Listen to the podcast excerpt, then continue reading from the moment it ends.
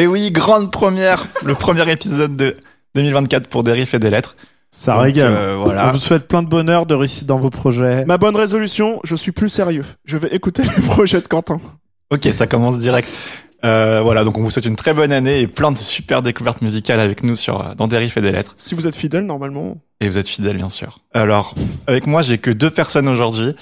Euh. À Skip, un chroniqueur a des problèmes de driver, mais. non, mais franchement, il nous a concocté une, euh, une excuse. Ouais. Genre. euh, Pas Internet en 2024. Oui, Super. Bref. Bref, on, Hugo sera pas problème avec nous. d'internet. hein. Hugo sera pas avec nous aujourd'hui, mais je suis comme accompagné de su- deux super chroniqueurs qui feront le taf, j'espère. Je compte sur eux. Donc Quentin et Nanar. Et oui, moi je suis pas encore chroniqueur, ma tasse n'est pas finie. Mais Ouais. quand, quand ma tasse sera finie, je serai un vrai Oui, chroniqueur. en arrière-plan, on a une artisane euh, française. Arrobase Alien Powa sur les réseaux. oui, qui euh, nous craft, qui nous craft à la main des petites tasses. Custom euh, des des custom lettres. des lettres. Dommage que vous pouvez pas y voir, mais je vais vous les faire entendre. Attendez. C'est nul. Attendez. Je bois mon délicieux coca à zéro dedans et franchement incroyable. Trop content. Avant de commencer, qu'est-ce est qu'on peut se souhaiter pour l'année musicale 2024 Oh, pff. Mais on a déjà fait nos plus grandes Ouais. attentes à l'épisode précédent. Est-ce que vous l'avez écouté si vous l'avez Est-ce pas que vous écouté, l'avez écouté allez-y jusqu'au tout de suite Oui. et revenez après. Ok. Voilà. Oui, voilà. On Et va des essayer. Notre concerts. résolution, c'est d'être plus concis. Oui. Et là, la- l'intro, elle dure déjà depuis 5 minutes, c'est n'importe Ouais. quoi. Oui, Donc, allez. c'est parti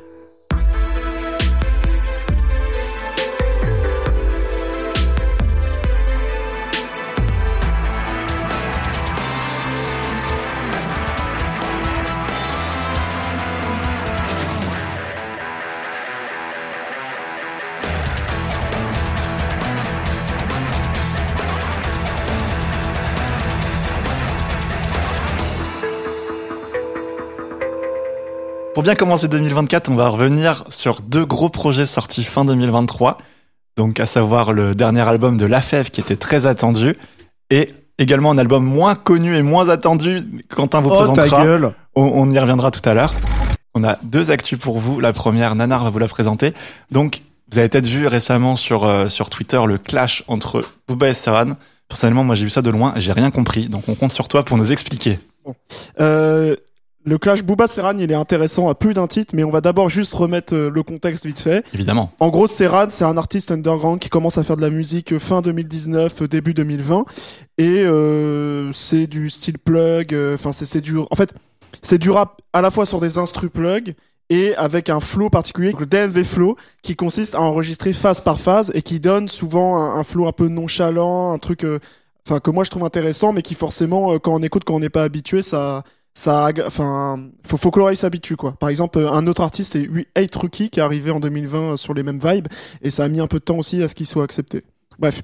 Donc en gros ce qui se passe c'est que Serran il est invité par Mehdi Maizi dans Le Code. Donc Le Code c'est un peu l'émission phare l'interview phare quand t'es rappeur euh, quand tu sors ton projet tu fais Le Code bah c'est un peu le, le meilleur moyen de te promouvoir. Et donc ça a fait réagir un grand rappeur un moins grand tweetos Booba qui a réagi en gros, alors je vous laisserai aller voir le tweet, mais en disant euh, Mehdi Moisi, on remarque le jeu de mots, Excellent. Très bien trouvé. Mehdi Moisi, euh, qu'est-ce que tu nous invites là? C'est pas un rappeur, t'es le responsable de la décadence de cette culture, euh, en deux trois mots quoi. Et il s'en est suivi une série de tweets en mode où en gros il met, euh, il met des extraits des sons de Serran et un peu, en fait Serran il a un passé de mannequin, notamment pour Rick Owens. Et donc euh, il a mis des images et donc effectivement mon Serran n'est pas dans une position qu'on pourrait appeler euh, n'est pas dans des images de rappeur on va dire. Et donc ce clash il est moi je trouve il est intéressant parce qu'en fait il, il met la lumière sur euh, une sorte de shift dans le public du rap qui est en fait la conséquence de aussi la mainstreamisation, le fait que tout le monde écoute du rap maintenant. Euh, D'abord, c'est un clash culturel à mon avis. Parce que bah, il faut voir aussi Serran là. Bon, vous irez voir l'interview, mais Serran, c'est un gars, c'est une es- c'est un ancien mannequin qui fait 2 mètres 10 de haut, qui s'habille en Balenciaga avec des euh, 2 boots. mètres 10 2 mètres, euh, pardon, il est super grand. Ah ouais. oui, oui. Et il s'habille en Balenciaga avec des boots, etc. Bref, c'est vraiment ce que vous imaginez, le hipster parisien euh, qui a de la thune, c'est Serran. Et en Alors plus, que Booba, il arrive sur un plateau, il fait 2m10 en Balenciaga. C'est très très différent. c'est pas les mêmes pièces Balenciaga. Rien à voir. C'est pas une les mêmes. histoire de modèle. Ouais. C'est Ah ok. Mais Voilà. c'est- C'est intéressant ce que tu dis, justement, ça, j'y reviendrai, mais c'est intéressant. Et euh, surtout, il parle en franglais. Et euh, bon, c'est c'est vrai que dans l'interview, il a un côté un peu euh, donneur de leçons. Je vais vous apprendre ce que c'est le rap, vous avez pas compris, etc. Alors Donc, que on- Booba en interview, pardon, j'arrête.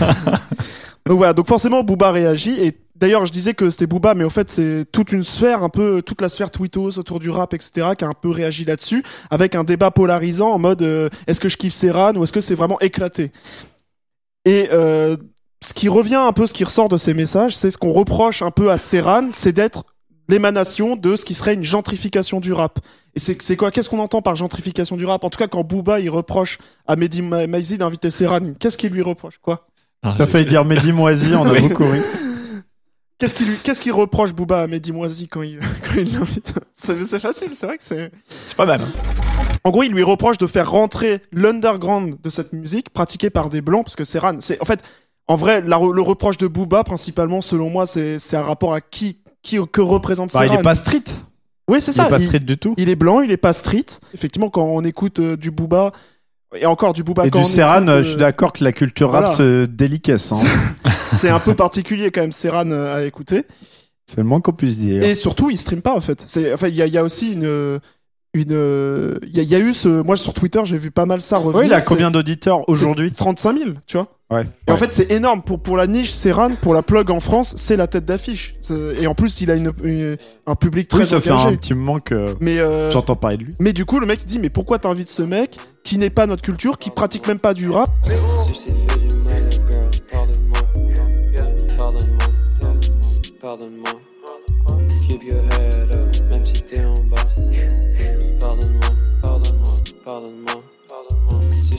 Et il y a un clash de culture en mode bah ceux d'un côté ceux qui ne jurent que par ce type de rap et qui vont aussi être des auditeurs plutôt de bah, d'autres mecs dans le genre, euh, plutôt de la new gen, plutôt de gens justement qui s'éloignent un peu du rap ou qui vont dans des formes hybrides, euh, mélangées avec l'électro, avec la chanson, etc. Et l'autre public un peu traditionnel du euh, rap de rue, c'est ce qu'on appelle le rap street et tout, je sais pas, ZKR, SD, SDM, Renoir, tiens, Renoir c'est le grand exemple. Et ces mecs-là, ils, ils peuvent pas se comprendre. C'est le premier, le premier aspect, c'est que musicalement, il y a un clash, il y a un truc, à la fois dans la musique et dans la- l'aspect de celui qui fait la musique, ils peuvent pas se comprendre. Le deuxième aspect, pour moi, il est médiatique. C'est aussi une réaction de Booba de la part, parce que c'est ce qu'il reproche. Il dit dans le code, pourquoi t'invites des mecs comme ça? Mais c'est vrai que quand on regarde sur Twitter, par exemple, moi, les médias euh, rap que je suis, ce qui est partagé ma- majoritairement, c'est pas le rap de rue. C'est plutôt, euh, ouais, c'est plutôt Serran, Vaomer, Roger, je sais pas, euh, même Meiro, tu vois, Meiro c'est plus traditionnel, mais dans les thèmes, c'est pas du rap de rue. Makala, tu vois, des mecs comme ça. Et donc, effectivement, euh, ce rap-là, euh, bah, j'ai un exemple, par exemple, dans les 11 rappeurs à suivre là, de, Bou- de Bouscapé. Le premier mec, je crois que c'est Nono La Grinta. bon, en tout cas, il y a un mec qui passe, s'appelle Nono La Grinta. Moi, je connaissais absolument pas. Et En fait, c'est un mec qui est en train de buzzer de fou, qui fait des gros chiffres. Mais c'est vraiment du, du pur rap street, tu vois. Et ça, c'est pas partagé par les médias. C'est vrai que c'est pas partagé par les médias rap, tu vois. Genre sur Rap Club, on partagerait pas euh, Nono La Grinta. C'est dommage. Mais pourquoi Ça se trouve, c'est super. Et donc, pourquoi? C'est parce qu'il y a deux publics du rap, c'est ce que je dis un peu. Ouais. Il y a le public new gen qui va plutôt aller vers les artistes dont je parlais, et il y a ce public plus traditionnel, peut-être aussi public plus de skyrock, de, euh, de les rap bobos et les barbares, tu veux dire. Ouais. Je, c'est toi qui le dis, c'est pas moi. et, et donc, et ces deux publics-là, en fait, ils ont une animosité là qui s'est vraiment cristallisée autour de Serran, autour de cette interview. Mais ces deux publics-là, ils ont une animosité les uns envers les autres, parce qu'à la fois les, les auditeurs de rap traditionnel, on va dire de rap de rue, ils disent mais c'est quoi votre truc C'est même pas du rap. Le mec il est pas dans les temps, il rime pas, euh, c'est n'importe quoi. Les prods, euh, c'est quoi ce Mm. truc? Et de l'autre côté, les rappeurs new gen, ils disent, euh, ça, ça s'est déjà vu sur Twitter, genre c'est quoi votre rap de vendeur de shit On Ton rap fout, tradi. euh, Ça ne vaut pas un radis. Euh, On peut résumer ça comme ça, merci que- Quentin. De rien, de rien. Et donc forcément, il y a euh, une, euh, une vraie déconnexion entre ces deux publics qui se regardent en chien de faïence d'ailleurs, qui ne ve- qui veulent même pas écouter ce que les autres écoutent, veulent pas comprendre, et euh, ça fait partie aussi de leur identité de Eh euh, d'écouter Le ce rap, rap. euh, c'est diversifié, dénigrer l'autre les camp. publics Voilà. aussi, et, Et la- Mais- et il y a des sous-communautés, c'est normal. Voilà. Est-ce qu'on est obligé de choisir un, un camp? Bah non, je Ah pense bah, il a et, alors, choisi, hein. justement, c'est une très bonne euh, transition que tu me fais puisque je voulais finir là-dessus. Un youtubeur que j'aime bien qui s'appelle Le Rap en mieux, qui a réagi sur sa chaîne secondaire euh, qui s'appelle Le Rap en mieux. Si vous voulez, aller voir, c'est intéressant.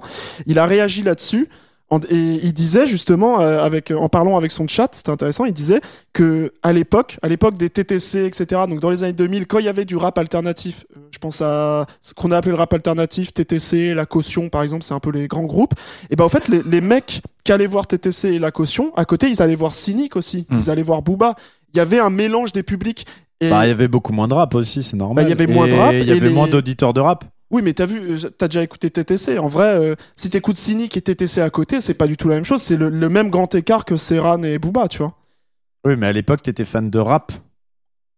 Tu sais, euh, c'était pas. Aujourd'hui, le rap, c'est, ça veut rien dire. Oui, Fan de y a rap, des. euh, tu peux, tu peux aller voir quelqu'un dans la rue, t'es fan de rap et il ses- Bah oui. les personnes qui l'écoutent. Il y a pas un truc en commun avec toi. Bah oui, oui. parce qu'il y a beaucoup de sous-genres. C'est ce euh, C'est ce que je disais. Et puis en, que- en plus, on pourrait parler de la du grand déclin du rap mainstream, qui fait que euh, il y a beaucoup moins. euh, Enfin, on se retrouve moins sur des grandes têtes d'affiche comme avant, où euh, on peut se retrouver sur des Booba. euh, Bah, c'est lié aussi au mode euh, de consommation qui PNL, évolue. euh, Vald, que tout le monde écoutait. Aujourd'hui, bah, ils sont, Bah, il y a un ils très bon en exemple. déclin. Donc, euh, Il y a un très bon exemple de ça, c'est Renoir qui fait des énormes chiffres, etc. Je connais pas une personne autour de moi qui écoute du Renoir. Alors que c'est le truc. Il est euh, blanc. Blanc. Ah, des blancs. C'est vrai qu'il y a. C'est un truc qu'on pourrait explorer. Que Mais moi aussi, hein, euh. Mais mais il y, a- il y a ce truc-là. Et c'est sûr que maintenant, c'est. Mais même, cette euh, comment il s'appelle le, le poulain de Booba là? SDM. SDM qui a fait double platine, pareil, je connais personne qui est fan de SDM. Moi non plus. Donc c'est- vrai qu'il y a aussi ce truc du, rap mainstream qui est un peu Ah, Ocho. qui se différencie. Double platine. Mais voilà, Ouais. pour, pour conclure, c'est ce qui est intéressant avec ce, ce clash-là, c'est ces différents aspects, et c'est effectivement la cristallisation d'une euh, polarisation du public rap en deux pôles, alors que les rappeurs entre eux, il n'y a pas ces pôles-là, ils se parlent, tu vois, je pense, euh, il y, a, il y a des mecs, euh, genre, je sais pas, Makala, il écoute sûrement euh, des, des rappeurs comme ZKR et tout, il y a aucun souci. Et, d'ailleurs, on voit même Serran, il a fait des feats avec, par exemple, des mecs comme Roger, tu vois, qui est vu comme un mec new gen, mais au fait, qui est un rappeur beaucoup plus euh, traditionnel, et, et Booba, il a pas réagi à, à Roger, tu vois, alors que le mec, il a fait des feats avec Fa- Serran tout le temps. Donc voilà, c'est un clash intéressant à plus d'un titre. Ok. Et euh, en tout cas, nous, à Dérive et des Lettres, on va vous parler de, de tout, hein, tout l'univers du rap et on va pas Plus justement- de Serran que de Ouais. Noir. Ouais. On va essayer quand même d'élargir nos horizons. Et On va essayer de pas trop parler que Serran non plus. euh. Ouais. C'est ce que j'écoute. Ouais, bah oui. Bah écoute. Euh, et toi, Quentin, ton actu, je sais même plus c'est quoi. Donc Eh vas-y, tu bien, vas moi, nous dire. euh, c'est une actu bien triste, c'est- un décès. Ah, c'est Ah, vrai, c'est Magnum. horrible. C'est le décès du guitariste fondateur du légendaire groupe Magnum, euh, Tony, je ne connais pas. Tony Clarkin. Et donc, euh, Magnum, donc c'est un Hyper groupe frais comme groupe. form- Enfin, ah putain, j'ai la blague. Pas mal. Bah, c'est un groupe euh, de rock, on va dire épique et progressif, fondé en 1972. Euh, donc, euh, les vieux. Groupe de Birmingham. Donc, euh, de Birmingham vient que des groupes de qualité. Hein. Donc, ça, ça régale. Birmingham, pour ceux qui ne connaissent pas, c'est c'est Judas Priest, c'est Black Sabbath, c'est tout ça, c'est Jameson Red. Bref. Mais, mais du coup, je voulais rendre un petit hommage bah, à ce groupe en déjà en vous en parlant un petit peu du style, en parlant des influences et en vous donnant deux trois conseils d'écoute. Car euh, c'était vraiment oui le, le guitariste et compositeur euh, le long des 50 ans de carrière, donc euh, c'est quand Mm. même pas rien. C'est pas rien. Et T'as donné un- son nom, je sais plus. Tony Clarkin. Hmm. Ok. Et donc, euh, j'ai pas de rock progressif, mais c'est un style beaucoup plus léger que les grosses pontes du genre qui sortaient des pavés de 10 minutes tout le temps. Là, c'est beaucoup plus easy listening, on va dire, avec des chansons, avec des structures traditionnelles, souvent des, des sujets. euh, moi, je parlerais de rock de conte de fées, vraiment. Mm. Genre, euh, leur album le plus connu, et que je vous conseille évidemment, sorti en 1985, s'appelle On a Storyteller's Night. Et ça résume parfaitement le groupe. euh, un, du rock qui raconte des histoires avec Bob Catlett, tout mignon, le chanteur, avec sa voix euh, bah, toute mignonne, euh, qui te chante euh, des mélodies chaleureuses, euh, qui te chante ses petites histoires au coin du feu, Mm. et vraiment qui te parle de dragons, de fées, de princesses. C'est un peu ouais, le métal bisounours. euh, Ah oui, vraiment. joyeux, euh, qui Mais te donne la pêche. Oui, qui- c'est ça. C'est Un peu comme Valdrin. C'est aventureux. euh, Pas sûr. Non, mais c'est un groupe et c'est un groupe qui a influencé bah déjà beaucoup le, le néo-prog évidemment, car le néo-prog, euh, on en avait parlé dans un premier épisode, je crois, ou quand on a parlé de Ian Wilson, c'est Ouais. un style de prog qui est beaucoup plus justement porté sur les émotions et sur la mélodie, sur les atmosphères plutôt que euh, sur la technique et tout, bah là c'est exactement ça. Vraiment Magnum, c'est pas du tout technique, c'est pas du tout basé sur les riffs, c'est vraiment basé sur des mélodies. Il y a beaucoup de synthé, beaucoup d'orchestration. Donc c'est vraiment des univers qui mettent en place. C'est vraiment une discographie très riche avec euh, plein d'ambiance. Euh, donc en je peux vous conseiller deux classiques, c'est Chase the Dragon sorti en 82 et donc On a Storyteller's Night sorti en 85 où il y a parmi euh, les meilleurs tubes euh, du groupe vraiment notamment The Spirit.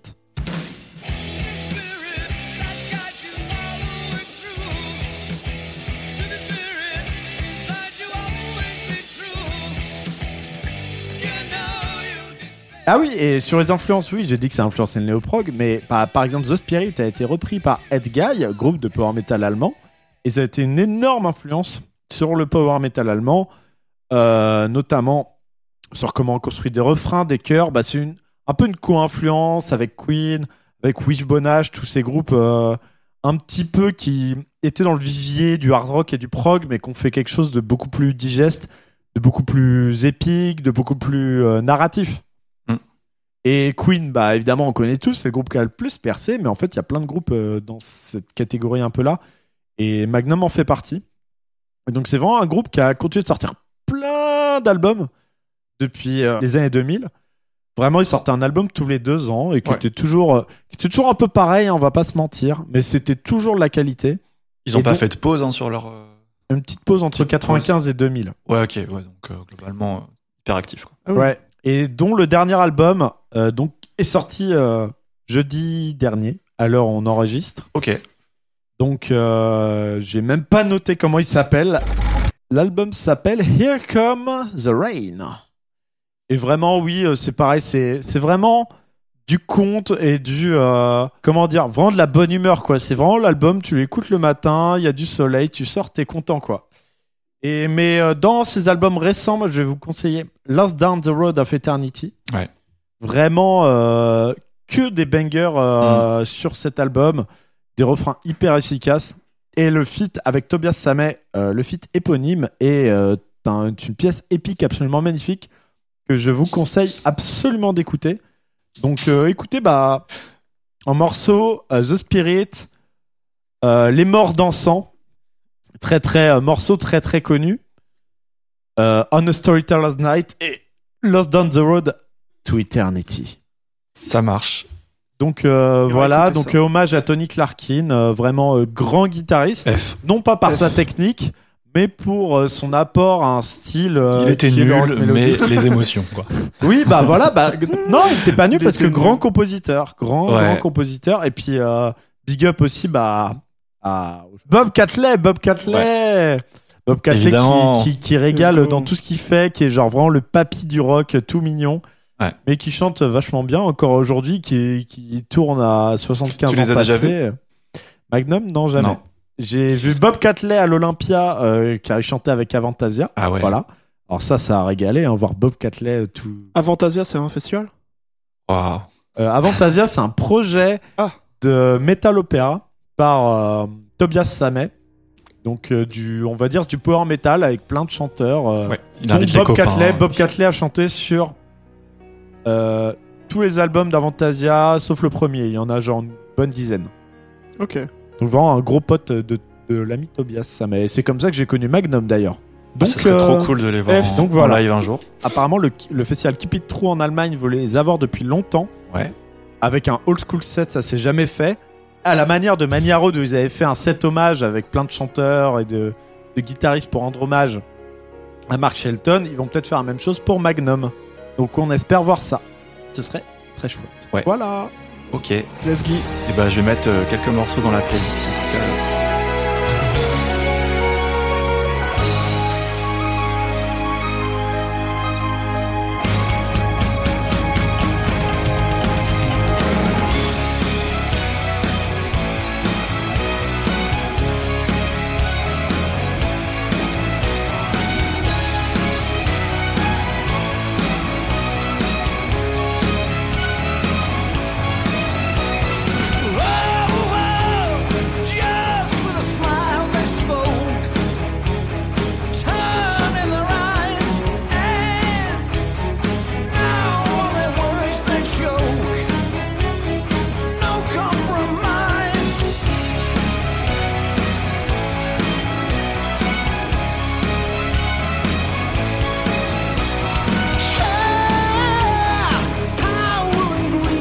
Euh, Est-ce que ça vous dirait pas un petit quiz Allez. Rapide, rapide. Allez. J'ai fait ça vite fait. 1v1 contre mon nanar, ça fait plaisir, ça V1. fait longtemps. On va refaire un, un jeu très célèbre de Derif et des lettres, bien sûr, le Qui suis-je? Donc, je rappelle les règles. ouais, c'est célèbre. On cherche le jeu culte, le jeu culte de Derif et des lettres. Mais si, mais si. Ok, ok, le qui suit. Donc, on cherche un rappeur, quatre phrases pour le trouver, de la phrase la moins précise à la plus précise. Donc, on commence.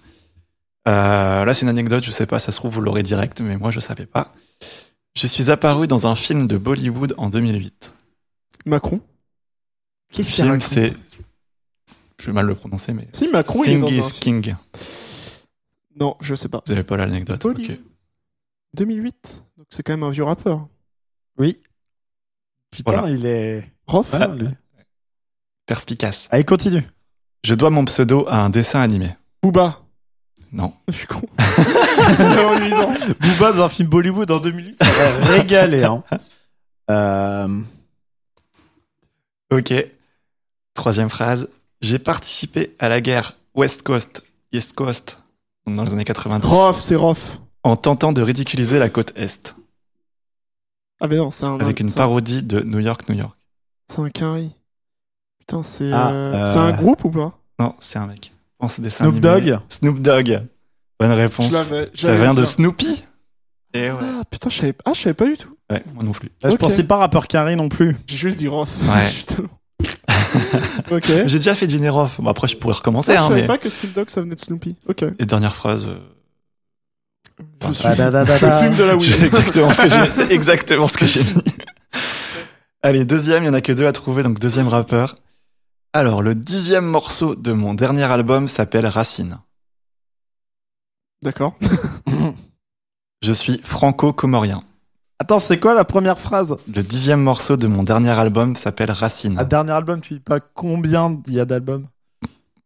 Je sais pas combien il y a d'albums. Franco-comorien? Franco-comorien. Sur la Lune? Non. Il est pas comorien. Désolé. Comorien. Ah, j'ai j'ai que trois phrases pour celui-là. Faut que je trouve un truc évident pour le dernier si vous avez pas. Euh, je suis le premier rappeur à avoir rempli le Vélodrome, donc à Marseille, pour un concert. Soprano. Soprano, bonne réponse. 55 000 personnes, c'était en 2017, et avant lui, il y avait que notre bon vieux Johnny Hallyday qui l'avait fait. Voilà. Je savais pas. Depuis, euh, il y a eu euh, Jul, LCH. Putain, Un- j'avais un trouvé en populaire. plus, j'ai été trop lent. Unpopular opinion, qu'est-ce que c'est nul maintenant, Soprano? Oh, Oui, vous avez déjà écouté? Non. Euh, son truc, la chasseur de l'espace ou je sais pas quoi. C'est- pour les enfants. Oui, oui, bah, c'est oui, je pense que c'est du rap Ah pour oui, enfants, non, euh, pour passer à la radio, et Le mec c'est est- assumé, hein, je Le pense. mec est respecté parce que ouais, il a une grande carrière et tout, mais oui, Ouais. c'est réellement c'est enfin c'est du rap TF1 quoi. Oui. Enfin bon, qui suis-je pour juger Sopra mais- Bon bah un partout, rien, j'ai rien pour vous départager, donc tout le monde a gagné, tout le monde est content. Voilà, Ouais. c'est- comme ça. Et on va pouvoir passer aux deux sujets de la semaine. Je vous propose de commencer par le sujet rap. Allez. Allez, on va faire ça. En plus, on c'est va la- vous parler quand même du gros morceau du moment avec euh, le dernier album de La Fève, donc 24. Période de galette des rois, on a été régalé. Exactement, bien vu. Donc c'est sorti le 22 décembre 2023. C'est- D'ailleurs, c'est un album, une mixtape. J'ai pas trop, Bah, j'ai eu des informations contradictoires. après, pas, euh, mais je crois que lui il dit mon album mixtape, un truc comme ça. Ah ouais, donc c'est les deux. oui oui, Voilà, il est un peu c'est- en mode. euh, C'est pratique. Voilà, c'est un peu fourre-tout. C'est voilà.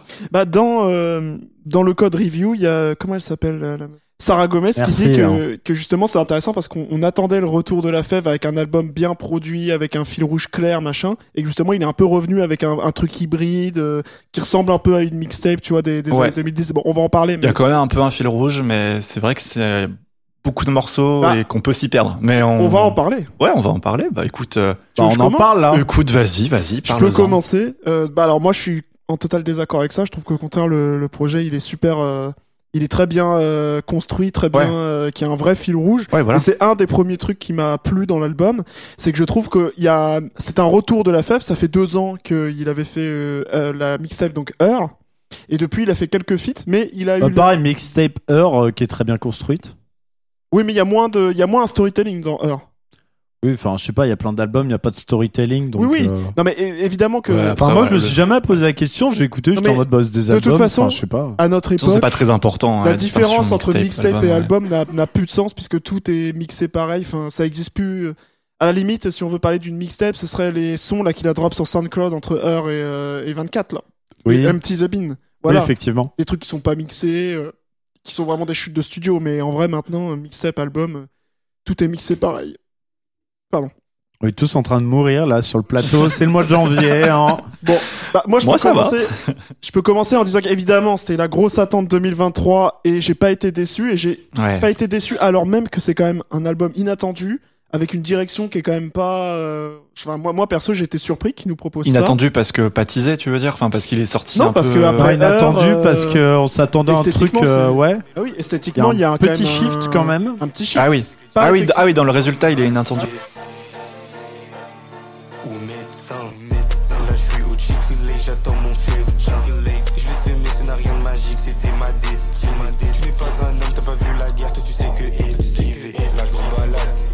Moi, moi, je voulais commencer justement sur ce truc du fil rouge parce que c'est intéressant. Toi, tu l'as pas. Tu disais que tu l'avais moins perçu ou quoi Si, si, si, justement, je Ah ouais. disais qu'il y en avait quand même un, ouais. Ok, bon. Moi, dans l'album dans 24, il y a un truc qui me plaît déjà, c'est euh, la, la structure du truc, parce que je trouve qu'il y a trois albums en un. Il y a, sur cet album, il y a le Lafèvre qui est euh, triste, le Lafèvre nostalgique et le Lafèvre conquérant. Et je trouve que, en fait, il passe par ces trois étapes et ça fait une progression qui fonctionne extrêmement bien.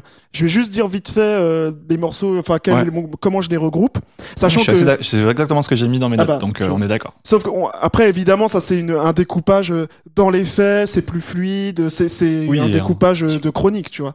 Bon, le La Fève Triste, c'est la première partie de l'album. Il va de l'intro à euh, Chaîne de Trap Life. Et ce que je trouve intéressant, c'est que c'est c'est un enchaînement de morceaux qui vont, qui au départ sont dans du La Fève un peu plus euh, classique, on va dire, tu vois. Genre euh, 7W par exemple, c'est vraiment un, un morceau de La Fève où ça kick euh, tranquille euh, sur une prod, euh, sur une prod un peu rythmée. Enfin, c'est ce qu'on attend un peu de La Fève.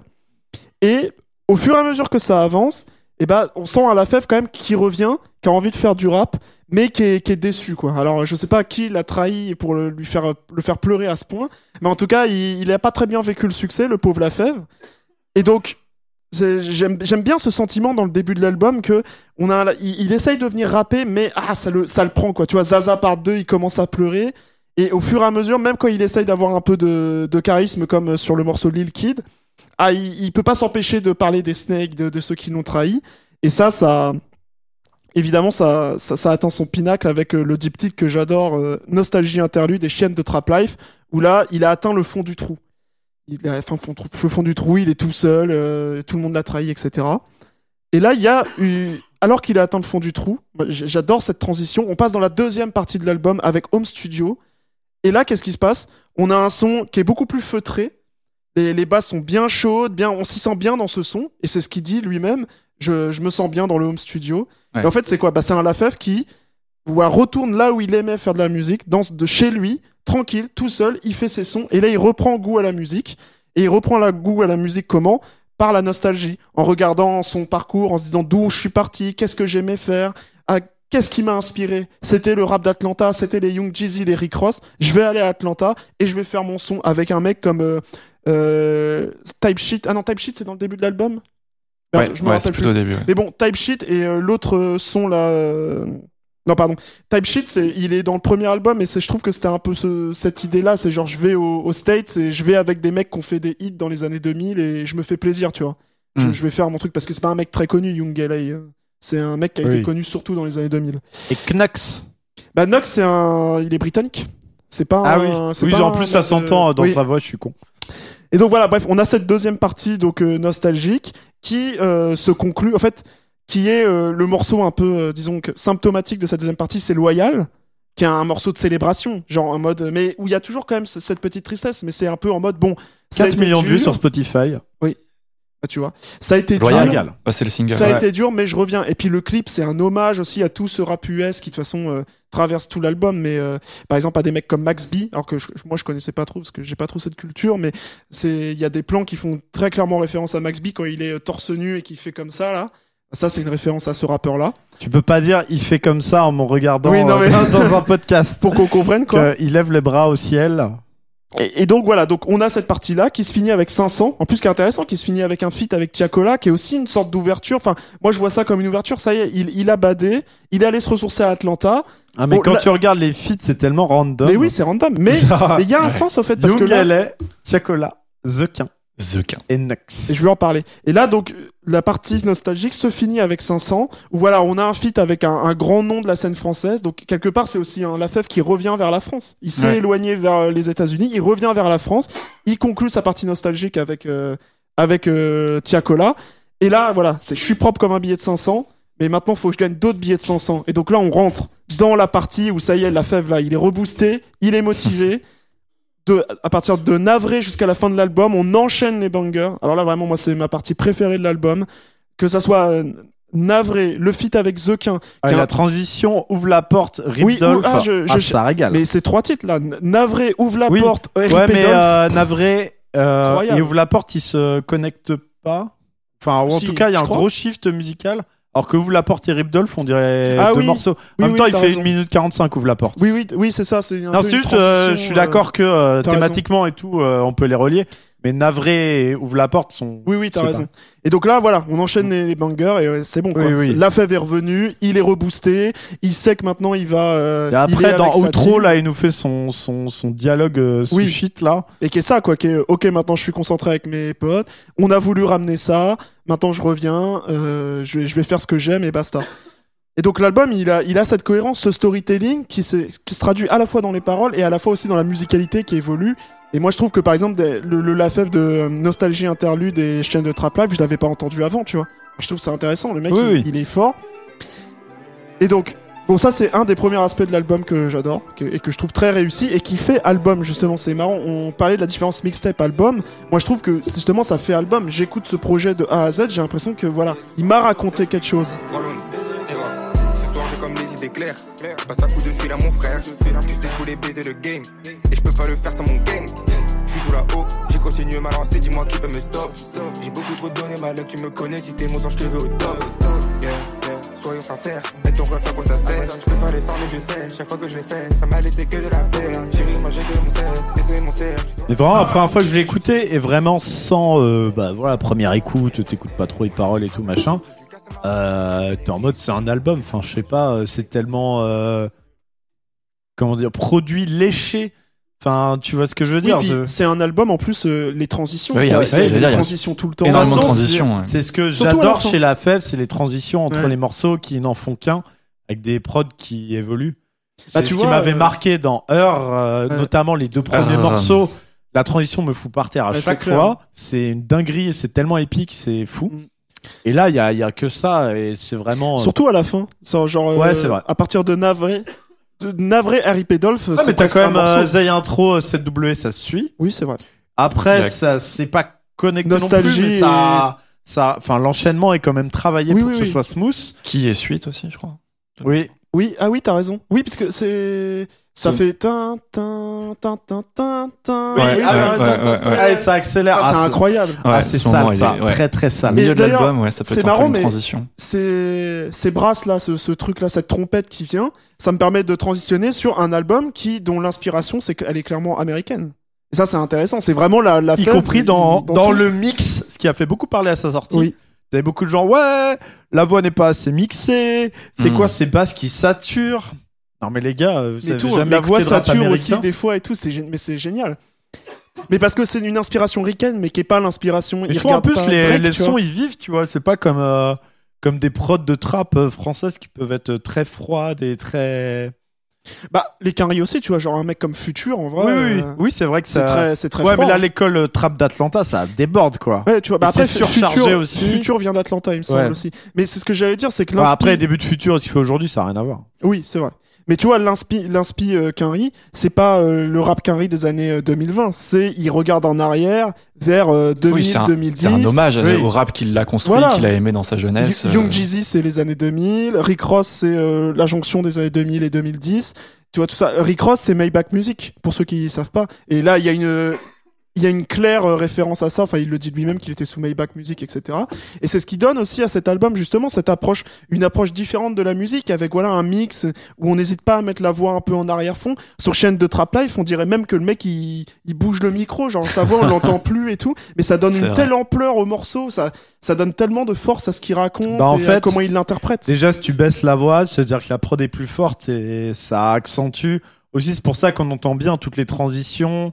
Euh, tous les effets appliqués sur les prods, tout ce travail-là, et puis aussi l'impact quand les bangers arrivent et que la basse sature. Donc ça veut dire qu'en plus, il pousse la basse et que du coup, bah, chaque effet de saturation, ça. chaque effet de saturation de la basse va faire euh, limite trembler tout le reste du mix et du coup ça donne beaucoup plus d'impact à tous les effets et en plus bah, le côté un peu sale ça ça aussi rajoute un côté chaleureux notamment dans les morceaux euh, petit peu euh, nostalgiques et tristes je trouve euh, les- ces morceaux là ils sonnent Oui, oui. tellement chaleureux on est tellement immergé dans cet univers musical alors que ça pourrait être des trucs un peu euh, un peu plats et chiants euh, faits par un autre Ça pourrait être beaucoup plus froid, tu vois. Oui. Un mec comme Solalune que j'aime bien, hein, mais que, qui- est dans une approche beaucoup plus froide, beaucoup plus distante, etc.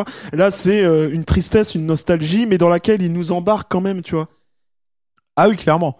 Je trouve qu'il y a, il y a dans ces trucs-là. Donc c'est intéressant, c'est aussi une manière on de faire de parle, la on n'a pas tant parlé de ces flots qui, même quand ils Oui. parlent de sujets tristes et tout, ça reste des flots très rebondissants, très rapides. C'est ce que je voulais dire, c'est aussi, il y a, c'est ce qu'on retrouve avec la fève et moi ce que j'adore et je trouve ça, ça, ça patte, c'est ces flows, cette manière, cette fluidité dans, dans le flow, mais à la fois quand il rappe et aussi quand il chante. En fait, ce qui est, ce qui est fou, c'est que ce mec, il peut rapper, se mettre à chanter, re-rapper, être, être sur des flows beaucoup plus découpés, euh, comment on dit, merde, euh, être des flows beaucoup plus déstructurés, genre dans chaîne de trap live, puis revenir d'un coup en faisant un couplet, genre t'as l'impression que le truc il passe en deux secondes.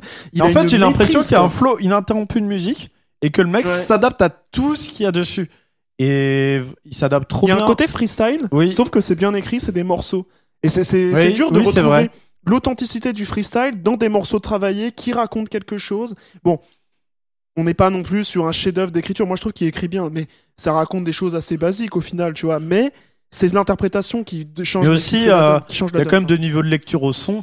T'as fait beaucoup attention aux paroles. Moi, je sais que j'ai beaucoup écouté l'album en foutant un peu des textes et en étant juste. euh, tu vois, sa voix, elle me fait bouger la tête parce que son flow, il est trop agréable. Euh, Bon, il y a des trucs qui ressortent quand même. hein, genre, je suis pas imperméable aux, aux paroles. C'est juste, c'est pas mon focus principal. Oui. Et juste, j'apprécie juste la virtuosité vocale du gars avec euh, la prod qui défonce derrière. euh, c'est juste. euh, Mais tu me fais penser qu'il y a un traitement. c'est juste musicalement, c'est magnifique, quoi. Il y a un traitement intéressant de la voix aussi sur la compression de sa voix, tu vois. Genre des, des fois t'as l'impression, euh, je sais pas comment dire, c'est pas plat quoi. C'est il y a des fois sa voix, tu sens, elle part un peu en couille. euh, il est il est pas tout à fait, euh, il est pas tout à fait dans le temps. Il est dans Bah- le temps, mais bah pas déjà, c'est mixé fait- très aigu et pas mal saturé. Et donc, ça donne vraiment l'effet que. En fait, il ressort du coup du mix parce que bah, il est très aigu et très saturé. Mais euh, en même temps, vu qu'il y a des gros coups de, saturation qui remontent, bah, des fois on le perd et on le récupère. Et en fait, c'est parce que vu que bah, genre quand le kick y rentre, bah, vu que euh, l'effet de saturation prend tout le spectre, et ben du coup on le perd et on le récupère et comme ça. Mais tu vois, ça donne l'impression limite, il, il prend le micro, il le lâche, il vient le Mais reprendre. moi, je trouve que ça donne un effet live aussi. Oui, Mm. bah, c'est ce que je veux dire. C'est genre là, ouais. comme si il avait le micro à la main et Oui, que les ça. enceintes elles blastaient le son derrière lui et pas qu'il était dans une cabine avec le casque. Alors Oui, que bien que sûr que ça s'est fait euh, comme ça. hein. Il bouge le micro, tu sais, Oui, genre, oui. des fois il est là, euh, je sais pas. Mais du coup, ça donne une intensité que c'est vrai qu'il est très rare dans, dans le rap de retrouver un effet comme ça. Moi, j'ai jamais entendu ça euh, à part dans bah, certains sons qu'un J'en écoute pas tant que ça non plus. Je vais pas faire euh, le prouveur, mais euh, mais euh, quand, quand j'en écoute, je peux retrouver cet effet-là. Bah, Et parce que aussi dans le rap américain, notamment la trap, les paroles sont moins importantes. Et Même ils- pas du tout. Oui, c'est ça. Et ils veulent, ce qu'ils veulent mettre en avant, c'est la production qui tape, parce que bah, c'est quand même aussi des, des prods avec beaucoup d'instruments par rapport à la moyenne du rap. il se passe beaucoup de choses dans ces prods-là, avec des, des, des cuivres, des violons, des machins. euh, Des brasses qui hurlent, genre oui, qui oui. fait ça dans le rap français, genre il et euh, y a vraiment que Zaytoven pour faire ça quoi. Et du coup, bah, c'est logique dans le mix de mettre la voix un petit peu en retrait pour laisser de la place à ça. Parce que sinon, ça, on l'entendrait pas, en fait, tout simplement. Tu mixes avec une voix en avant à la Booba Caris, on, on ne parlerait même pas de tous ces trucs de prod parce que ce serait trop en arrière-plan. Bah souvent la prod, c'est vrai- c'est vrai que souvent dans, dans les la manière de mixer actuellement le rap, la voix écrase un peu la prod quoi. Elle est Ah oui. tellement compressée, tellement en avant. À part les percussions. J'écoutais euh, euh, j'écoutais Yves Nice là, le nouveau Yves Nice euh, qui est sorti la semaine dernière. C'est ça, c'est c'est très bien. Mais juste la voix, elle prend toute la place et les prods, euh, elles, elles disparaissent un peu derrière, tu vois. Alors Bah oui. dans Nova c'était moins le cas, mais là vraiment, euh, il y a un côté, voilà, sa voix est tellement en avant qu'elle écrase un peu les prods. En fait, les deux sont Et la possibles, femme a ça jamais dépend trop ce fait que ça, tu veux hein. faire. Le problème, en fait, oui, il y a un truc qu'il faut savoir en France, c'est qu'il y a un héritage de la variété qui est très fort. Et que ce soit dans le rap Mais dans le métal aussi, euh, ça a joué des tours à ces deux styles musicaux où euh, bah, certains, euh, certaines propositions artistiques n'étaient pas adaptées. Et par exemple, bah, on a parlé de Sortilège déjà dans l'émission. Sortilège, L'arme de héros, l'album sorti en 88. Bah, on entend bien que la voix est hyper en avant, les guitares sont noyées dans la reverb dans le On fond. sait pas où elles sont. Du coup, on n'entend pas trop les riffs. Alors que, bah, par exemple, l'album d'avant, qui est enregistré en Angleterre, euh, dans un studio qui, j'imagine, était habitué au heavy metal, sonne hyper bien, genre hyper puissant, avec la voix au bon, au bon niveau sonore euh, qu'il faut, des guitares dans la stéréo bien placées, qui envoient. Bon, ça, c'est une anecdote. Mais euh, c'est pour dire que ça a un impact sur, sur euh, la manière de faire des ingé sons. Ils ont des habitudes, en fait. Oui, oui, non, c'est Et sûr. les auditeurs aussi, du coup. Ils ont des Et, et habitudes. les auditeurs ont les habitudes. Quand tu vas ch- quand tu vas dans un autre pays chercher d'autres ingénieurs du son et tout. Bah Ça fait oui, pas. forcément, ça choque. C'est D'ailleurs, je normal. Mais euh, le rap Quinry, il y a énormément de, de trucs de rap qui sont mixés comme ça. Oui, oui. Bah plus à Même l'ancienne, des trucs de quand rap mainstream où, euh, Mais tu vois par où exemple. la prod est euh, quand même un peu plus en avant, tu vois. Pas autant, Oui, oui. mais un peu plus. Mais tu vois, par exemple, Serran, typiquement, tout, tout le, le- toute la mouvance plug et tout, c'est, c'est mixé comme ça, tu vois. Oui. Serran, euh, sa Voix voix, très elle se aiguë perd, et- euh, elle se perd dans le mix. euh. Mais ce qui est logique, parce que euh, sur c'est pas du rap à texte. Bah oui, oui, c'est sûr.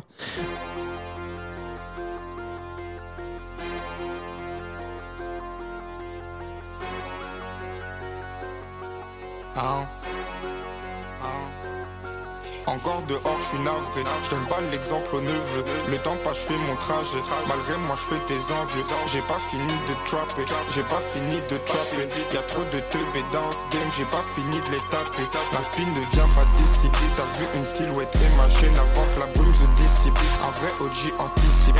Scrupulera les égouts. La plupart de mes. Et ce que je voulais dire, moi, c'était juste pour finir, c'était sur. Je trouve ça un truc intéressant dans la manière aussi que que le retour de la fève, il est un peu singulier. J'ai été vachement étonné de ce qu'a proposé la fève, mais c'est un pari réussi et c'est un truc. Après, je reste sur Ouais. euh, malgré effectivement les directions différentes qu'on trouve, on, on retrouve quand même le Lafèvre qu'on connaît. Oui, mais parce que c'est ce flow, c'est cette manière de poser. flow et je trouve euh, le, le côté très euh, moi je trouve quand j'écoute la fève j'ai l'impression que ça vient d'un autre monde même enfin même le mix euh, la pro, le- les sonorités des prods les sonorités des violons.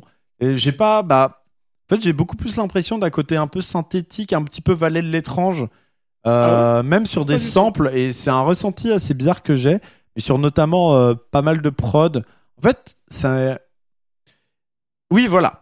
J'ai identifié le truc, c'est que c'est de la mélancolie, on dirait des, des, des musiques de JRPG. Genre dans le côté beaucoup plus euh, chialant des violons, des trucs, Mm. des accords qui sont, je, je pense, plus riches, euh, euh, un peu modaux aussi, je pense. Une approche modale euh, des, hum, des mélodies. Là, je parle des, des morceaux mélancoliques.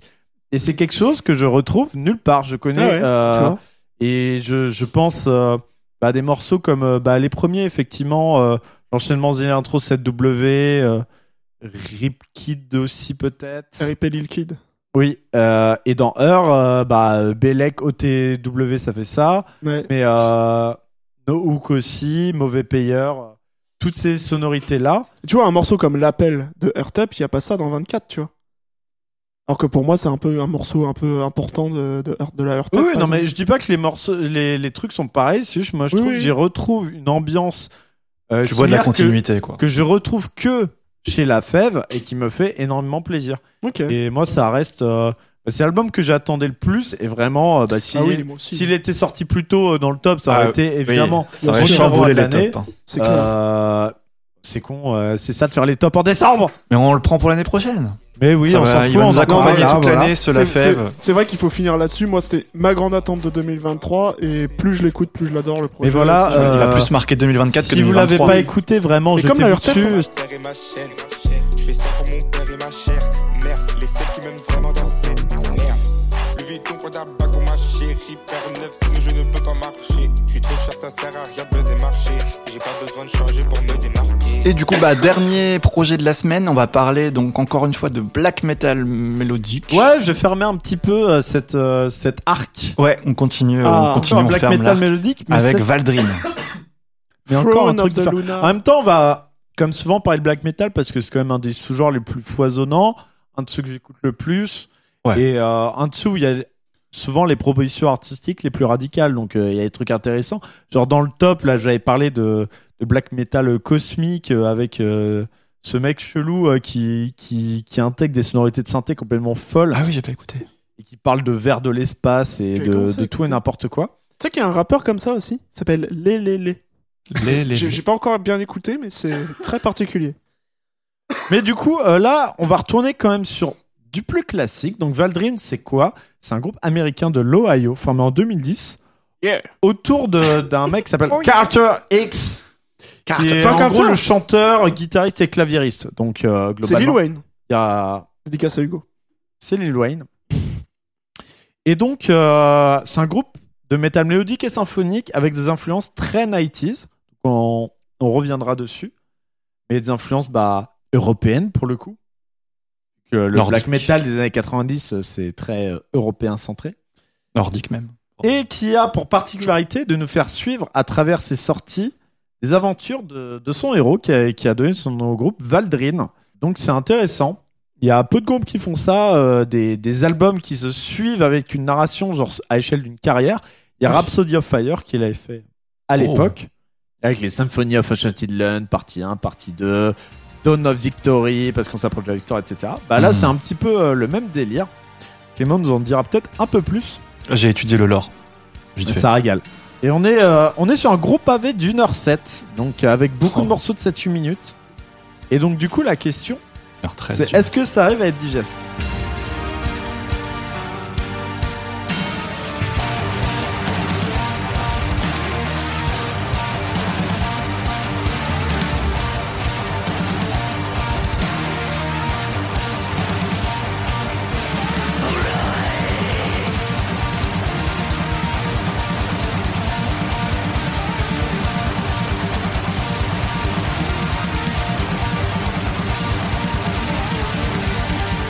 Déjà, je voulais donner un petit mot sur la pochette, qui est quand même, qui a, en fait, qui fait plaisir parce que je trouve elle a vraiment une identité visuelle. Oui, Genre, c'est pas un truc qu'on a vu euh, mille fois dans le métal, le énième château dans la brume, euh, la énième forêt de pin euh, dessinée à la manière de. Non, c'est un truc euh, qui fait un petit peu BD, moi je trouve, Ouais. et Oh, qui carrément. accompagne bien l'aspect, euh, bah, l'aspect narratif du truc, et puis euh, les architectures qu'il y a, vu qu'en gros c'est le personnage bah, Valdrin dans une espèce d'énorme cité, et je trouve, euh, t'as un petit Mm. peu la promesse de l'album, on va explorer euh, une immense cité euh, pleine de euh, de promesses d'aventure, mais euh, quand même une cité un petit peu chelou, quoi. Ouais, c'est un peu bresson. Euh, anecdote, ça me fait penser dans Elden Ring, euh, il y a quand tu vas dans la capitale qui s'appelle Liandel, bah, le, le chemin pour y aller, ça ressemble un peu à ça là. Ouais, il y a de ça, hein. dorés et tout. Ah bah clairement, bah, c'est sans doute une influence. Hein. On est sur un groupe récent et euh, Dark Souls. euh, Ça commence à être vieux. Ça commence à être du rétro gaming, 10 ans, Dark Souls. eh oui. Non mais Dark Souls euh, Mais Une influence de fou. aussi. est devenu une influence dans le métal avec des morceaux qui font directement référence. Ouais. Ok. Donc bah en même temps ça a tout pour faire du métal. Genre c'est de la dark fantasy Oui. euh, de gros geeks. bah voilà.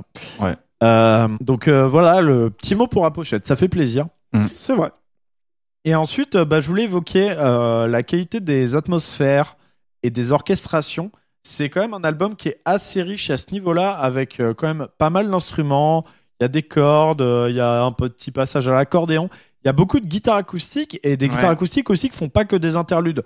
Souvent, en fait, la guitare électrique, genre qui fait un riff black metal, va être doublée par la guitare acoustique avec pas mal de reverb et je trouve que ça donne une profondeur.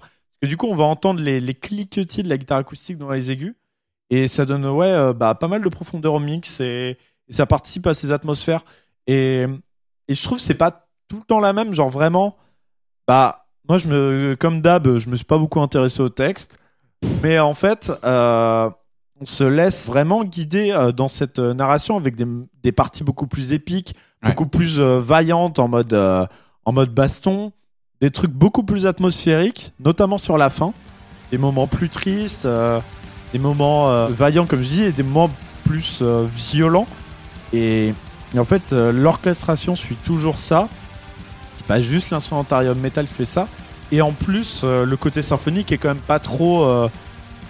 prend pas trop de place, c'est-à-dire ça reste quand même drivé par les riffs, par, par le chant. Ça, je trouve ça très cool.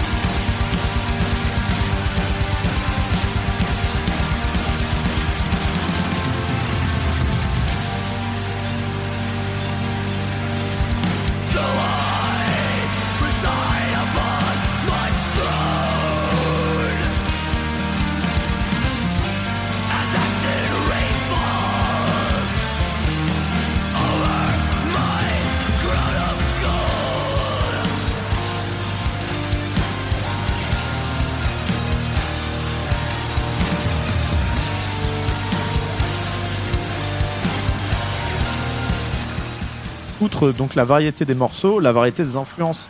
Donc euh, on a pas mal de, je pense beaucoup au black metal suédois qui est euh, souvent euh, un peu plus réputé, un peu plus chaleureux et mélodique que, le, le black metal norvégien de la même époque en tout cas, donc des années 90. Aussi des groupes comme Satyricon, donc Satyricon qui est un pionnier du black metal médiéval, bah là. L'ambiance médiévale, on la retrouve quand même assez régulièrement. Et le côté sympho, on peut penser à Balsagot, etc. Enfin, il y a énormément d'influences, mais qui sont bien digérées. À Ouais. dissection, on peut penser, non? On peut penser à dissection. tu Ah, l'as il a pas trouvé des- tout seul, ça. J'ai lu une chronique. Oui, on C'est peut vrai que ça penser à revient souvent, dissection. bah, et quand, quand on pense black mélodique, euh, Ah on bah, peut pas vraiment pense. éviter dissection. On y pense tout de suite, hein, franchement. Et euh, mais bref, euh, du coup, je voulais dire que J'ai failli- j'ai failli Non, le dire aussi. tuer, tu tuer. a bossé. Euh, je, je vais pas m'en remettre. oui, bah, je Le trouve que les influences sont bien digérées. Dissection. ça, ça, ça sonne pas, bah, ça sonne pas comme un dissection worship.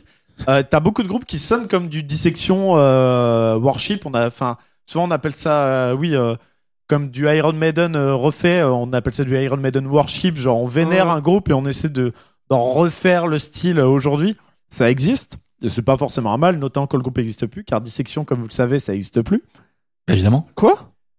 Bah, quand Le- même. le- Alors, si vous voulez savoir pourquoi, le leader de Dissection s'est suicidé parce qu'il faisait partie d'une sorte de secte sataniste anticosmique, donc euh, qui Ouais. pense que en fait, euh, Love Love Charnel, euh, c'est un fake. En fait, l'univers, c'est c'est de la Ouais. merde. Et pour Ouais. embrasser, faut embrasser le vrai chaos. Stylé. Du coup, faut se suicider pour euh, pour atteindre sa vraie son vrai plan d'existence. Ça fait sens, hein. C'est pas celui-là qui c'est dont la pochette c'est le- il a le crâne euh, ouvert. Non, rien à voir. Ça, c'est Dead de Mayhem. Ah oui, c'est Mais ça. bref, pour dire à quel point il y a quand même des, des gens illuminés. C'est ce qui fait la meilleure musique. Bah, Ça joue. section, c'est pas mal, faut avouer. Euh, et aussi, je voulais euh, faire un big up aux vocalistes parce que je trouve pour du black metal, c'est quand même pas mal expressif. Enfin, moi, je, je, je ressens bien ce qu'il voulait me faire dire et je suis vraiment pris. Enfin, quand il est en quand il est en mode vaillant, j'ai envie de partir à la gare avec lui, quoi. J'ai envie de partir à la gare avec Valdrin, euh, l'aider Ouais. dans ses aventures, quoi. Et il y a, je voulais aussi noter quelques bangers, genre Paladin of Oh, Ozadur. incroyable. il est incroyable ce morceau avec dans la playlist. un milliard de mélodies. Euh, Lequel, redis? Paladin of Ah, Osadur. mais il se passe mille trucs. hein, Ouais, il se passe mille trucs. C'est J'ai noté, j'aime le synthé de Paladins of Osage. Eh ben, oui, même la- Nanar est d'accord. la mélodie Oui. à la fin. tin, ta, tan, ta, tan, Ouais, c'est un peu ta, ta, folk, ta, un peu, je sais pas, ta. un peu joyeux. Mais même les, les parties avant, elles sont trop trop bien quoi. Le, Ouais. le riff introductif, Ah, ouais. genre ça y est, t'es en marche pour la pour la guerre. Et le Ouais. morceau d'après, je trouve Sojourner, Wolf, il est incroyable. En fait, j'aime beaucoup dans le black metal quand il y a mélodie qui est en synchronicité avec le chant. Et là, c'est le truc na na na na na na na na na. Genre, enfin, c'est ultra épique, ça fonctionne trop bien. Et bref, ça joue trop bien. Et je voulais conclure ma chronique bah, en disant bah c'est un bien bel album, vraiment. Les 1h07, on les sent un peu passer quand Je crois même. que c'est 1h13 même. Enfin, moi, noté notamment sur la 73 minutes. fin. Oui, pour moi, c'est un peu plus. Ok, peut-être. Ouais. Notamment sur la fin qui est plus atmosphérique. Peut-être un moment de doute pour Valdrin euh, dans le lore, tu me diras ça. Alors, euh, Euh, oui, peut-être. et puis je trouve, il y a. En fait, il essaie d'en faire beaucoup l'album. Genre bah, d'être à la fois atmosphérique, euh, épique, guerrier, mélodique, folk, euh, médiéval. euh. Mais du coup, euh, je trouve il manque peut-être un petit quelque chose, un petit truc de folie. Genre je trouve c'est une très bonne copie. C'est genre un, roman de fantasy dans lequel il s'est passé plein de trucs, mais du coup il y a quand même des moments marquants. Donc c'est quand même un album moi que je mets euh, vraiment une très très bonne sortie de 2023 et un album qui a fini dans beaucoup de tops, voire premier chez certains. Euh, vu, donc euh, c'est pas pour rien.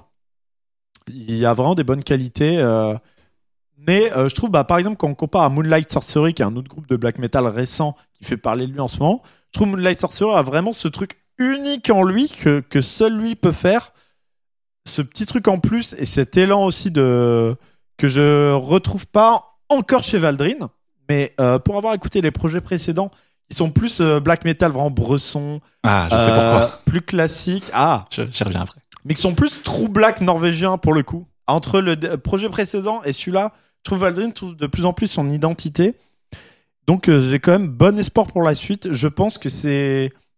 En fait, je, je trouve il... cet album l'annonce beaucoup pour la suite. C'est genre Mhm. un très très bon album, Mais c'est pas encore euh, son classique, mais je pense que Valdrin, dans les prochaines années, va sortir son classique. Voilà. Tu l'annonces. Je l'annonce, le prochain album de Valdrin est une tuerie. Ok. Ok. Ok.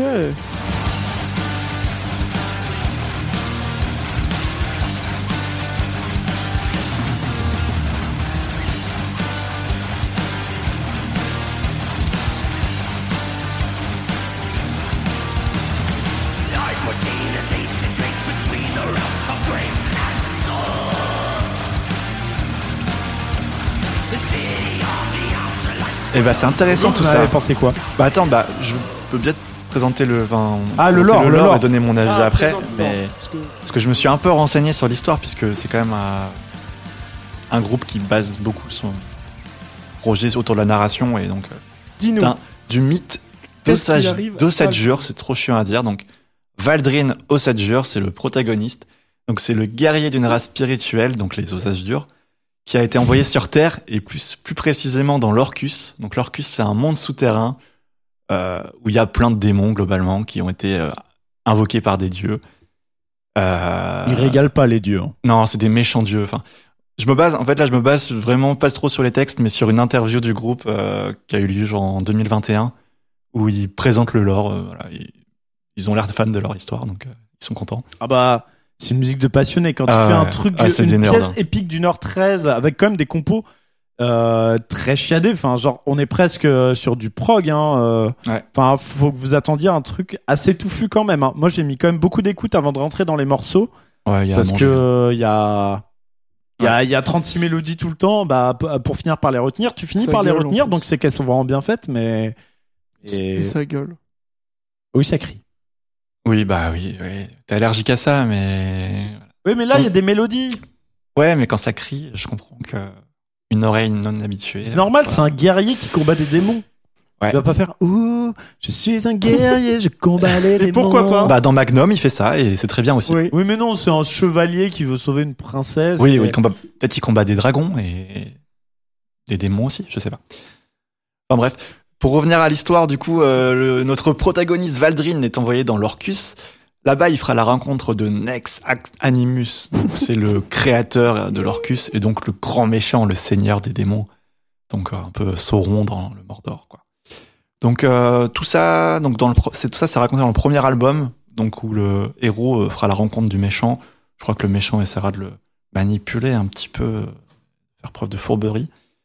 Euh, les Albatar. deux albums suivants, en fait, c'est deux albums préquels euh, au premier. Donc, euh, ils vont raconter vraiment la montée en puissance de Nex Animus. Donc, l'un un des albums de son point de vue euh, au méchant et l'autre du point de vue, j'ai pas trop compris, mais d'une âme prisonnière dans son esprit. Enfin bref. Donc en gros, c'est deux albums qui sont là pour monter, euh, pour montrer à quel point il est, il est puissant et, et maléfique. Et je pense que c'est pour ça qu'il y a Ils moins sont ce plus courts. ils sont plus courts. Et je pense que c'est pour ça qu'il y a, que c'est plus black, plus sombre, avec pas d'épique. Ok. Enfin, il y a pas, il y a pas le héros qui est encore là, tu vois. C'est Ouais, vraiment, ok. c'est, donc tu vois, de- le côté, euh, ça fait sens dans l'histoire. Ils partent de la narration pour faire euh, leur compo, j'imagine. Donc, euh, donc voilà, c'est cohérent. Moi, je les ai pas trop écoutés, mais en tout cas, ça, ça confirme ton impression. Et donc là, on est sur le quatrième album sorti l'année dernière. Et là, on est sur la suite, la suite directe du premier album. Et donc, c'est un peu l'affrontement entre Valdrin et Nex Animus. Donc là, j'ai pas vraiment étudié en détail les péripéties de l'histoire, mais on, on sent vraiment à l'écoute l'affrontement, je trouve. Enfin, il y a vraiment euh, deux ambiances qui s'affrontent, les ténèbres et l'héroïsme, euh, la lumière. Enfin, il y a vraiment des alternances entre les deux. Où on sent que le méchant, il complote, il, il se prépare, il est dans sa tour ou je sais pas quoi dans son dans son souterrain. Enfin, tu sens qu'il y a des passages euh, où c'est lui qui est mis en avant et d'autres passages où c'est plutôt euh, bah, le héros euh, Valdrin qui euh, qui se bat et je sais pas trop. Après, j'ai pas vraiment euh, écou- lu les paroles en détail ni trouvé d'informations sur l'histoire, mais voilà, dans cet album-là, c'est vraiment, je pense, la confrontation entre le, le bien et le mal. Et, euh, et j'ai peut-être été un peu biaisé par le fait que je savais qu'il y avait de la narration, mais vraiment à l'écoute, on a vraiment ce côté cinématographique. Enfin, on a un côté, euh, Ah bah oui. on, on visualise très bien ce qui se passe, on peut très bien l'imaginer, et euh, même sans connaître précisément le lore, ça marche. Enfin, pas besoin de. D'autant qu'il y a quand même un effort de méchants, diction ouais. du chanteur. On peut comprendre Ouais. les paroles Ouais. sans lire, et ce qui est pas toujours le cas dans le black metal. Ouais, faut, faut faire un effort aussi, mais, euh, mais voilà, donc euh, il y a vraiment des passages hyper épiques avec des chœurs, avec les guitares. Enfin bref, c'est c'est vraiment vraiment réussi. Et, euh, et donc là, on est sur le deuxième album d'une trilogie. Donc c'est un peu le- les deux tours, et on attend le retour du roi euh, qui annoncé par Quentin sera un gros banger. Voilà. Pour moi, c'est un classique. Voilà.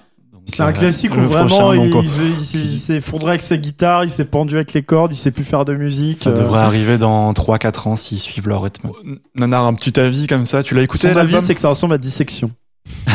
Oui, c'est Non, vrai. alors, oui, j'ai écouté l'album, j'ai écouté trois fois, mais c'est vrai. En fait, Ah, quand même? En fait, je me suis dit, en fait, je rentrais pas dedans. Et je- je- c'est une musique que j'ai du mal à comprendre et je me suis interrogé sur pourquoi j'arrivais pas à rentrer dedans. Qu'est-ce qui fait que, pour, pourquoi c'est aussi éloigné? Même moi qui aime bien, j'ai mis du temps à rentrer dans Oui. l'album parce qu'il est très dense en, en soi. En fait, c'est juste que je le mets, je l'écoute et genre mon cerveau il le met de côté. Je, je l'écoute en entier et je suis en mode mais qu'est-ce que j'ai retenu? Je sais pas. Genre je... qu'est-ce qui s'est passé? Et du coup il y a rien que je retiens, mais c'est parce qu'au fait je pense que mon oreille est pas habituée. Et oui, Et c'est comme avec le rap quand t'as pas l'habitude, t'as l'impression que c'est tout le temps la même chose, Ah, tout le temps les mêmes flows. Et en fait c'est quand t'es habitué que tu sais reconnaître des différences de morceaux, les apprécier, etc.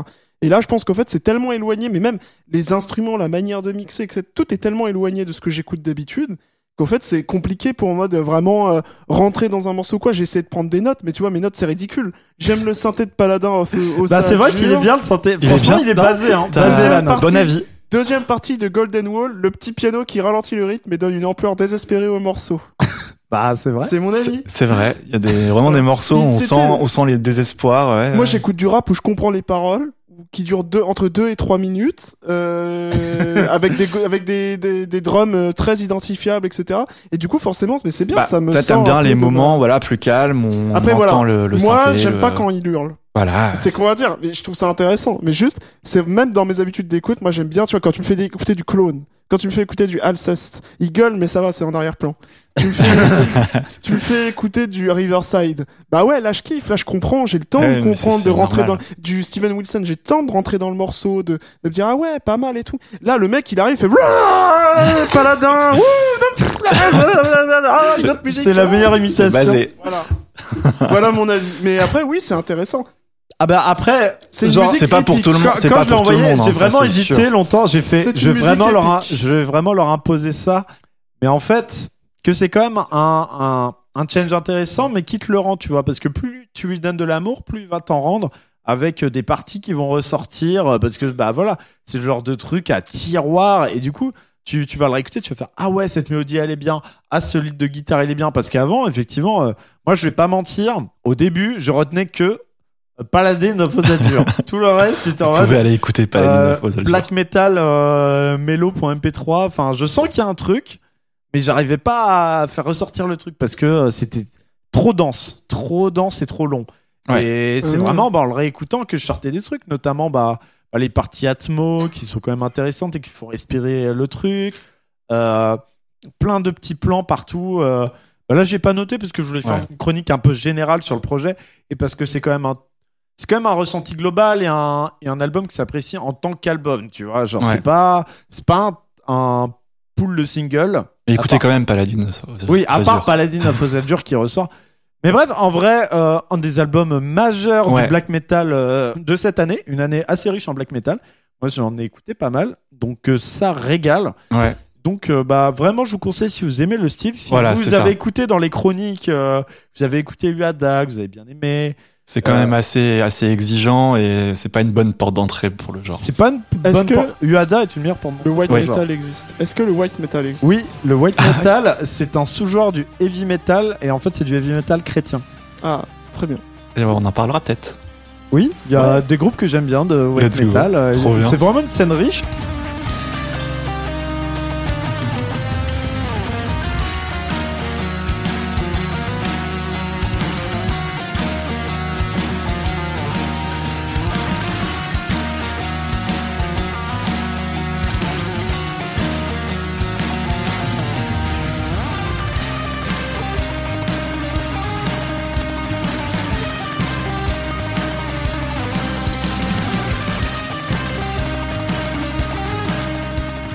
Ok, bah trop bien. Donc on en a fini avec les deux gros projets de la semaine, donc deux projets gros qu'on pavés, vous, hein. qu'on vous- ouais, deux gros pavés. Il y a à euh, manger là. je pense que ça se ressent dans la durée de l'épisode. Euh, en tout cas, on vous conseille les deux. Euh, Petite recommandation, vous moi, avez j'en ai préparé vos recommandations de la Ah, fin. moi, Moi, j'ai pas. Mais Moi, vas-y, j'ai enfin, une je vais, je vais y réfléchir. dinguerie. Vas-y. Cette année, ce sera pas, ce sera pas le rap, ce sera pas le métal. On oublie tout ça Oh là là. et on écoute Nuovo Ah, Testamento de l'Italo Disco, de Il- la néo Italo Il écoute Disco. que ça, il me rend fou. C'est Ah. incroyable. C'est genre, Je vais écouter. c'est, bah, ça donne envie de danser toute la nuit euh, en pantalon pas de def. C'est de, quoi. la- c'est de l'Italo Disco, mais fait aujourd'hui. Oui. Ouais. On peut aussi penser au, au début de Madonna, là, Ouais. bah, notamment la chanteuse se fait penser à Madonna évidemment, mais c'est vraiment, c'est genre les influences sont trop bien euh, faites. Enfin, il y a, il y a tout. C'est genre la boîte à rythme qui fait n'importe quoi. Ils ont mis beaucoup trop d'instruments différents dans la boîte à rythme. Du coup, le- les patterns n'ont aucun sens. Euh, les pop, pop, pop, pop, pop, les synthés hyper kitsch et aussi dans la manière d'enregistrer avec plein de reverb et aussi avec le côté un petit peu comme si ça, ça avait été enregistré sur une cassette pourrie Comme la fève. sur une bande pourrie. Bah, il y a un peu ça, tu vois. Le, le grain analogique, bah, il est très très bien retranscrit. Vraiment, euh, quand t'écoutes ça, t'as vraiment être- l'impression d'être dans une cave dans les années 80. euh. T'as t'as l'impression d'être un Milan dans un bar gay à écouter de l'Italo Et Disco. que j'aime. Et ça, euh, on aime. Moi j'aime. On aime.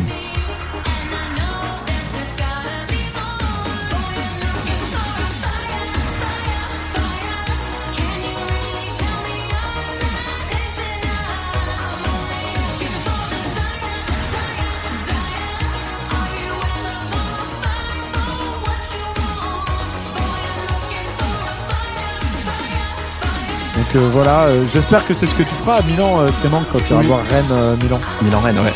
Ouais. Ouais, Bien sûr que c'est ce que tu fais. Ok, ça régale. Moi je peux recommander euh, le dernier projet de Serran. Mais non, je m'en doutais. SER et le dernier projet de Yves Nice qui est moins bien que Novae parce que plus euh, redondant sur les prods mais où il a il y a quelques morceaux que j'ai retenus genre Écoutez Champagne- Booba plutôt. Écoutez Booba. Écoutez Booba. Champagne et Voilà. Écoutez Jersey Hors Noir. et Le Piège et Champagne et Jersey moi j'aime bien ce Yves Nice c'est quelqu'un que j'aime bien dans la new gen euh, voilà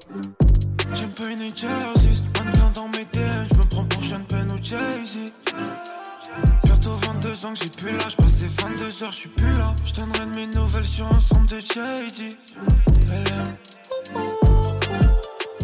Champagne. Je vais vous recommander Klaus Schulz, un Allemand, donc un pionnier de la musique électronique. on se- on s'en serait douté Ouais, je pense. Un pionnier de la musique électronique, donc des, des années 70, qui nous a quittés, je crois, en 2022 ou très récemment, F et euh, qui fait vraiment de la musique euh, très euh, ambiance, euh, enfin vraiment une ambiance spatiale avec. euh, vraiment, c'est un voyage. Euh, je sais pas trop comment décrire ça, mais moi, ça m'a. J'ai écouté juste un album. C'est Bah, ça fait penser à bah, Tangerine Dream, à Ouais. Jean-Michel Jarre. oui, voilà, c'est ça, c'est ça, c'est ça. À l'époque, la SF, bah, c'était, enfin, les synthés c'était nouveau, les albums Ouais. électroniques c'était nouveau, donc c'était le futur. Donc C'est on parle ça. de quoi? Du futur. on est dans le futur des années 70, donc ouais, euh, c'est ça. C'est vraiment ça. Donc, euh, donc euh, moi, j'ai juste écouté euh, Time Wind, sorti en 75, mais il a été ultra productif. Je crois qu'il sort une cinquantaine d'albums. Donc, euh, donc voilà, j'ai j'ai pas exploré du tout la discographie, mais, euh, mais je vais peut-être continuer un peu à écouter. Et Pour vos super séances sympa. de méditation. Exactement, c'est ça. Pour moi, dans le bus, parce que j'ai 50 minutes de bus, puisque la ligne B marche pas. Et bref, et trop bien. Apéré Et- d'émission. Voilà, sinon, c'est des morceaux de 30 minutes, donc je pense pas mettre ça dans la playlist. Eh bien, c'était cool tout ça, mais mais euh, plein de plein de Nuovo Testamento. Notamment Head. je vais en mettre 2-3. Head, elle est incroyable. Head, j'écoute que ça. Hate, comment t'écris ça? Head. Hate. Chaleur. Ah, hate. Ok. Hit. Hit. Ok. Et bah, merci les amis. C'était Bah, trop pas- bien. bah oui c'était intéressant Et puis, bah, on vous dit à la prochaine.